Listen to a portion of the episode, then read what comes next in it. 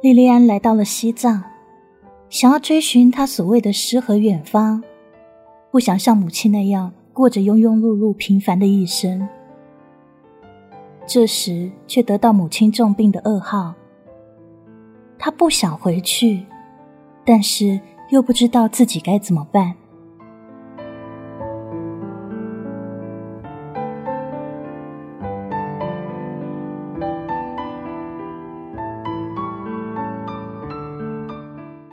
他有一种预感，觉得这是一个陷阱。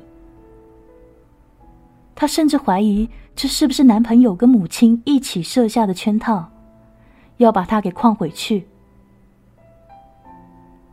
于是他回到小屋里，问画家的意见。画家淡淡的说了一句：“既然做不到六根清净，何来四大皆空啊？”莉莉安听了有些恼怒，她说：“你又不是和尚，打什么机锋啊？”画家耸了耸肩：“ 我以前是个喇嘛，那为什么不做喇嘛了呢？”因为觉得做喇嘛不舒服，所以不做。现在画画是因为喜欢，所以才画。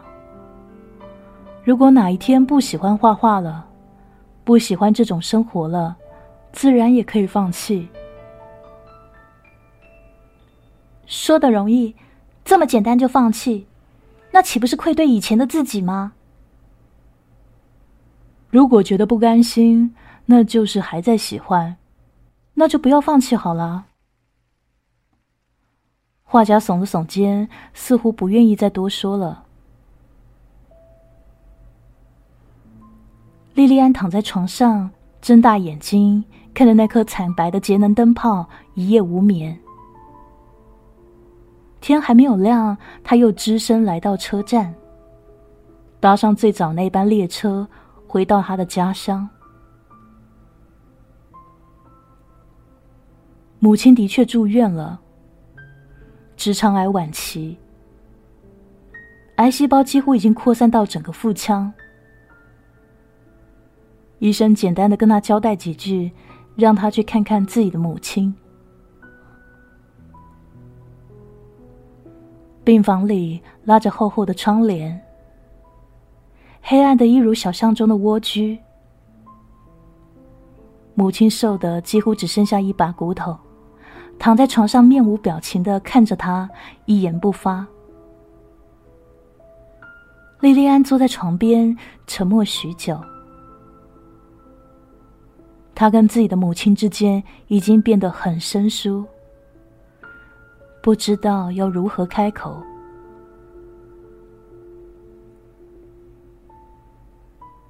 过了一会儿，母亲终于说话了。那说话的声音又干又轻，以至于莉莉安根本听不清楚。母亲叹了口气，又重复了一遍。莉莉安的身子往前倾着，屏住了呼吸，才听到了：“你有多少钱？”莉莉安的心犹如跌进冰窖。她一直没有存款，她向往的是诗和远方，不是柴米油盐。虽然母亲一直劝她要攒点钱应急。但是他一直不屑一顾。他还记得自己当时顶嘴的原话是：“与其苟延残喘，不如昙花怒放。如果真的得了病，那就去死了好了，我无所谓啊。”可是这样的话对自己说说无妨，如何能对母亲开口啊？一个孤孤单单养育了自己一二十年的女人，如果被自己的孩子说不如去死，那心里该是有多凄凉呢？没来由的，莉莉安生出一股怒气，就觉得母亲是在故意为难她，故意让她难堪。于是他倔强抬起头，笑着对母亲说：“您放心，我就算去卖，也会凑钱给你治病的。”母亲的情绪没有变化，而是看了他一眼，淡淡的说：“那就好。”莉莉安出了病房，拨通男友的号码。噼里啪啦的发了一顿牢骚，末了，男友有些抱歉的说：“你去了西藏以后，我就以为我们已经分手了。我现在谈了新的女朋友，还是不要再联络了。”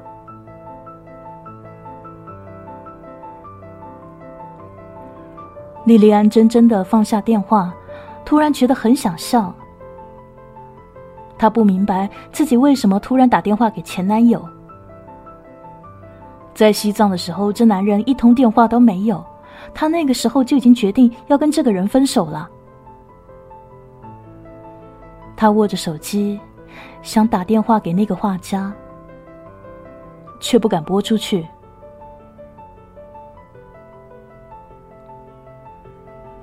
暗淡冰冷的医院走廊里。他突然感受到彻骨的寒意，想起了母亲当年说过的那句话：“我怕你以后会觉得孤独。”莉莉安蹲在走廊的尽头，红着眼眶，小声的笑了起来。曾经，她以为自己有梦想为伴，可以挣脱城市的枷锁，飞得很高很远。然而到头来，她发现那些所谓的格调、热血、骄傲，都只不过是一层亮丽的油墨。仅仅经有了一场现实的大雨，就变得浑浊不堪。我问他：“这么说，你去做了那些事？” 没，我没有去卖。莉莉安扬起上身，靠在上了有些年纪的木椅上。手术、化疗、康健这些费用算下来，至少要四十万。我问了人，就凭我的条件，几个月内是卖不了这些价钱的。看着他毫不介意说出这些话，我觉得有些惋惜。在他十几岁的时候，就算还在小巷的时候，听到别人讲个粗口就会很厌烦。而现在，把自己的肉体当做商品也毫无羞耻。我说：“这什么时候的事啊？如果当时找到我的话，我可以承担医药费的。”莉莉安歪着头，有些暧昧的看着我。我干咳一声，把手里的啤酒慢慢喝完，问他：“你母亲现在怎么样了？”当时我问过医生，是不是只要凑齐这四十万就可以救活他？医生告诉我，直肠癌晚期的术后存活率并不高。还要我做好思想准备，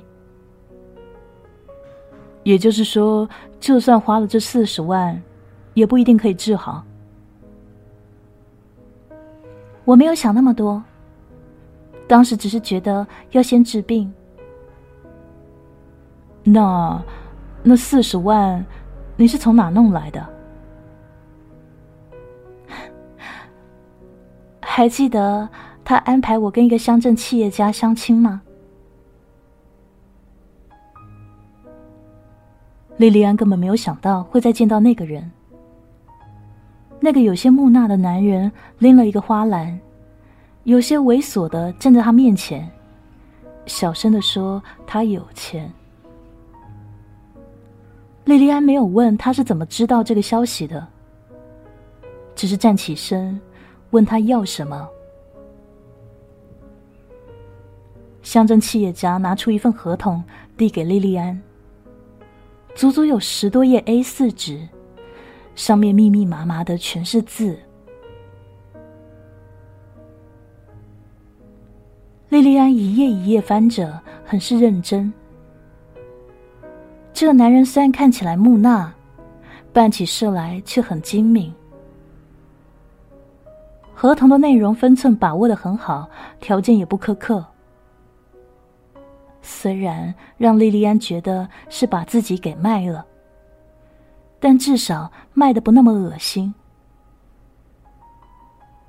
而且那份合同上并没有咄咄逼人的东西。首先保证的是给他母亲治病。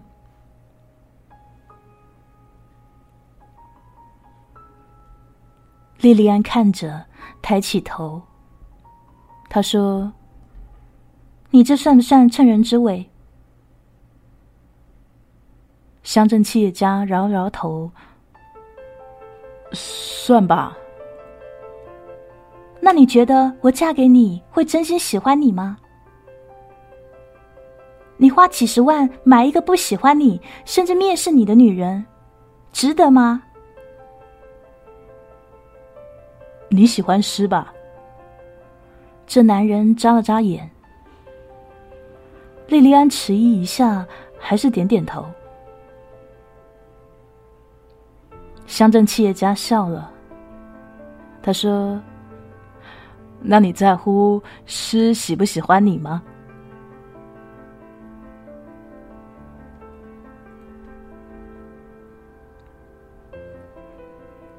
莉莉安愣了一会儿，然后翻到合同的末页，写上自己的名字。他把合同递给乡镇企业家。这个男人小心的收进那个毫无品味的皮包，又拿出两份。一式三份，律师说的。有了钱以后，母亲开始接受治疗。手术据说做的还算成功，化疗也在继续，营养品也在吃着。让莉莉安感到可笑的是，母亲每天都会索要住院清单，然后在床头的小本子上认认真真的记下这天花了多少钱。母亲从来没有问过莉莉安是从哪拿到的钱，对偶尔出现在病房的乡镇企业家也并不过问，就好像只要有钱给他治病就行，其他的不会再关心。莉莉安觉得母亲有些可怜，要抢了一辈子，一直口口声声的说为女儿好。然而，关系到自己的性命，就什么也不顾了。而且，母亲变得越来越胆小，几乎每时每刻都要求莉莉安要在她身边，生怕自己悄无声息的死了。莉莉安开始觉得很无聊，面对一个癌症病人，枯坐在那，无疑是种折磨。尤其这个癌症病人时不时会跟他提起一些他不愿意回想的往事，比如说被同学捉弄、被邻居议论、被老师说脑子有毛病之类的往事。再后来，莉莉安觉得无所谓了。这些事虽然一直是他心中的刺，但在母亲反复提及下，他已经麻木了。麻木到他觉得当初自己因为这些事生气，或是在乎这些事，都显得有些小题大做了。他回想起以前，觉得自己太敏感、太矫情了，为了别人的一句话就不开心好几天，太不值得了。他甚至觉得大学里自己也挺可笑。对着落叶秋景，搜肠刮肚的想几行拼凑的句子，抒发下根本不属于自己的情感，就觉得芸芸众生也不过如此了。而那段在网上逮到谁跟谁吵的日子，更让他察觉到自己的无知、幼稚、可笑、装模作样。莉莉安有时会对以前的自己这样评价，但是有时她也觉得一阵没来由的悲哀。她想着，以前那个充满梦想还有骄傲的少女，是不是已经被我自己给杀死了？我变成了一个跟母亲一样庸俗的女人。要不是母亲得了这场病，也许我还是那个向往诗和远方的少女。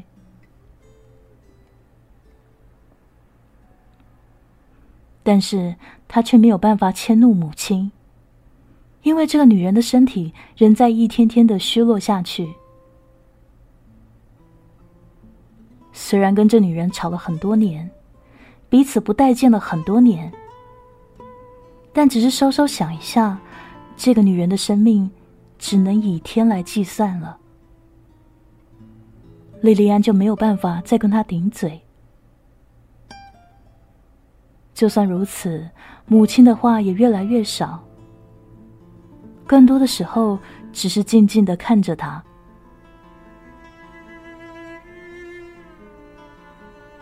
有一天，或许是觉得时候到了。母亲问莉莉安：“那个乡镇企业家怎么样？”莉莉安很平静的说：“是个好人，但我不喜欢他。”确实是个好人，但你不喜欢他。母亲似乎在重复他的话，又似乎有别的意思。仅仅过了一会儿，母亲又开口了：“是我对不起你啊！要是我们家里有钱，你完全可以过着你想要的生活。”莉莉安愣住了。他从未往这方面想过，从来没有抱怨过自己为什么没有生在一个阔绰的家庭中。他不觉得这是母亲的错。他想开口再说些什么，却又不知道从何说起，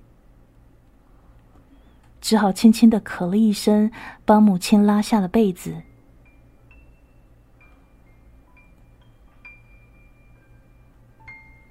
母亲就是在那晚走的，很平静。莉莉安原本以为自己会哭得撕心裂肺的，然而真到了这一刻，心情却很平静。他办完了葬礼，处理完所有事情，然后干巴巴的问那个在旁边帮忙的乡镇企业家：“接下来怎么办？”莉莉安早就有了觉悟的，她猜想了无数种可能：一夜情、多夜情，甚至连代孕都想过了。而这个男人却递给她一个木夹，让她打开看看。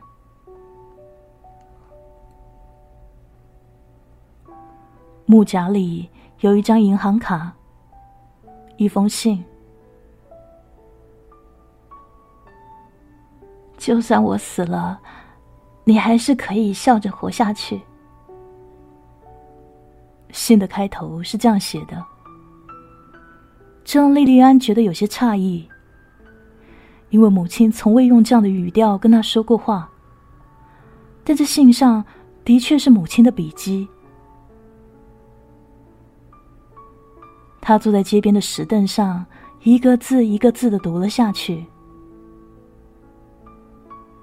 原来他并不欠乡镇企业主一分钱，治病的钱全是他母亲的积蓄，还有卖掉房子的钱。而母亲之所以跟乡镇企业主演这么一出戏，是想在生命最后的时间里，把莉莉安留在身边。就算母女两人的分歧再大，他一直坚信。莉莉安也会不顾一切去救他的。虽然母亲一直对莉莉安说她的父亲早死，其实母亲终身未婚。当年的母亲也是一个崇尚自由浪漫的少女，爱上了学校里一个书卷气很浓的老师。但在怀上了莉莉安之后，老师的妻子找上门来。母亲原本以为温文尔雅的自己跟泼辣粗俗的妻子根本没有可比性，但让她想不到的是，老师就跪在那个悍妇面前。一遍又一遍的声称自己是受到母亲的勾引才犯了错。母亲冷笑着，在众人的指点中离开了学校。那是一个封闭落后的年代，人们对于未婚先孕、小三这些远远不像现在这么宽容。那个时候，母亲唯一能做的就是打掉孩子。然后嫁给一个不知道她过去的男人。然而她没有，她离家出走，来到这个城市里，生下莉莉安。然后，那个少女死去，她成为了一个世俗的女人，做着以前不屑于做的工作，跟以前看不起的人相处。挣下一张又一张的钞票，慢慢的把女儿养大成人。让他欢喜的是，女儿跟他以前的个性很像，一样的不沾烟火。让他更忧愁的是，女儿比他更为极端。他一再的旁敲侧击，甚至针锋相对。却无奈的看着女儿在自己当年的老路上越滑越远，他感到恐慌，想要女儿避免自己的灾难，却又把女儿推得更远。在莉莉安怀孕以后，他安慰自己，可能自己女儿的男朋友会比当年那个人渣更好一点。然而，在得知女儿流产以后，母亲陷入绝望。一个让女人怀孕之后又毫无顾虑拿掉孩子的男人，怎么说都是靠不住的。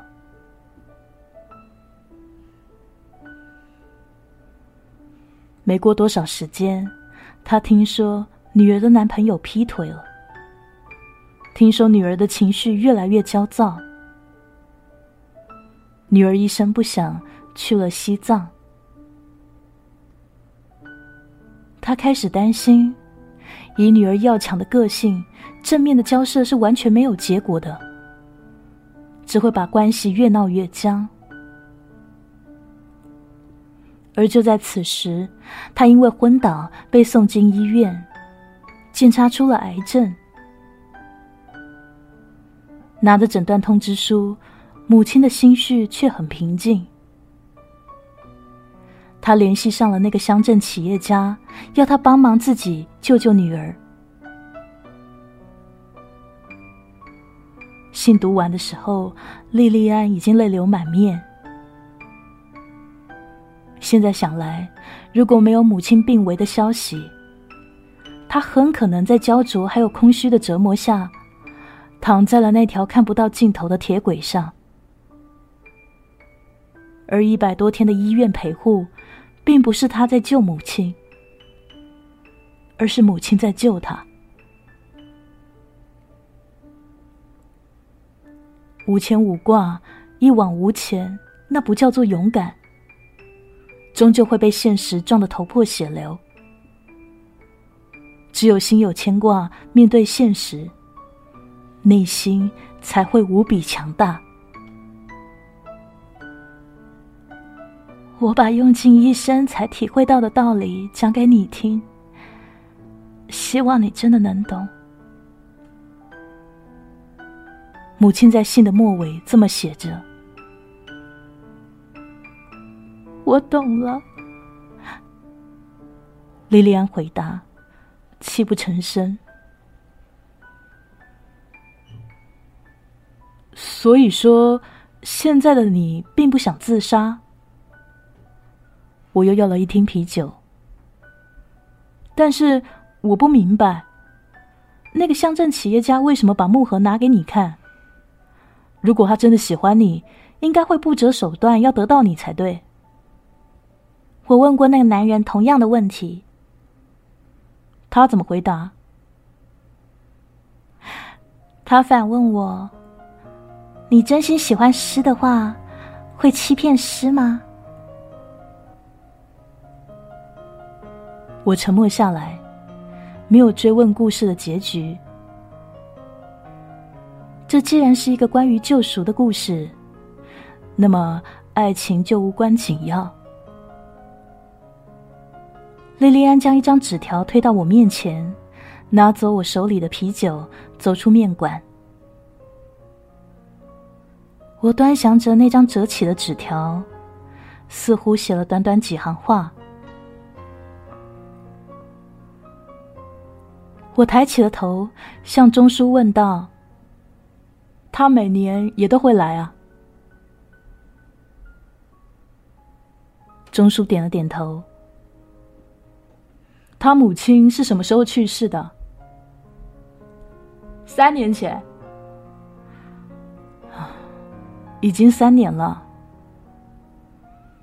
钟叔，你说你担心他自杀。其实应该早就知道他走出心结了吧？你还要碗炝锅面吗？钟叔很认真的问我。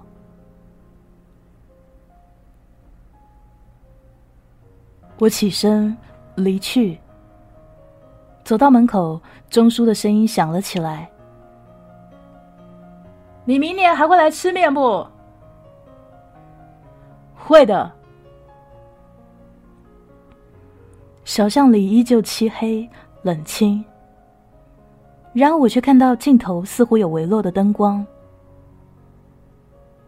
手伸进口袋，摸出了那张纸条，带出了一张报纸。我把报纸捡了起来，上面有我的专版，刺眼的写着：“商业奇才遭遇金融风暴，资产清零，穷困潦倒。”之类的字样，我将报纸折成纸飞机丢了出去，然后打开了莉莉安给我的那张纸条。下